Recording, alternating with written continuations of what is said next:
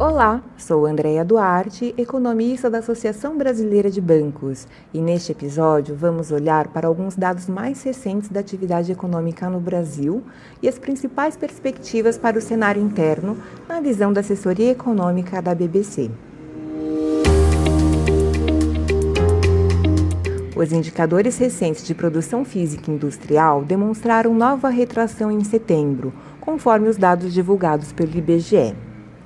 Pelo quarto mês seguido, o indicador apontou queda, sendo que em setembro a contração foi de 0,35% contra a queda de 0,70% no mês anterior. Assim, dos nove meses do ano, a produção física industrial já recuou em 7%.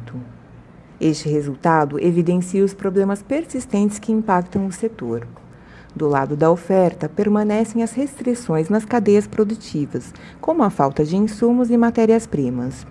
Pelo lado da demanda, pesam o mercado de trabalho ainda comprimido e a elevada inflação. Outro índice com forte retração é o de vendas de veículos novos para o mercado interno, que, com dados de outubro, registraram o quinto mês consecutivo em queda, encerrando com 266,3 mil unidades vendidas, segundo a FenaBrave.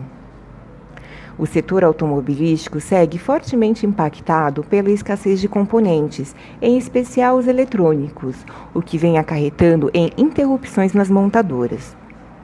Ademais, o ainda expressivo contingente desempregado e a inflação persistentemente em patamar elevado vêm corroendo a renda para o consumo e impactam pelo lado da demanda.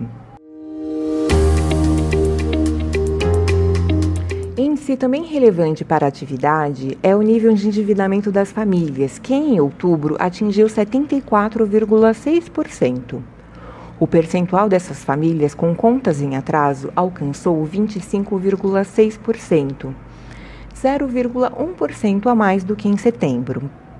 A parcela mensal de comprometimento com os empréstimos manteve-se em 30,2%. O cartão de crédito segue com a maior participação entre os endividados, com 84,9%, seguido por carnês, com 20,2%, financiamento de carros, com 12,7%, e o financiamento mobiliário, com 9,4%. Esta foi a análise dos dados mais recentes sobre a atividade econômica no Brasil, realizada pela Assessoria Econômica da BBC. Um abraço e até a próxima!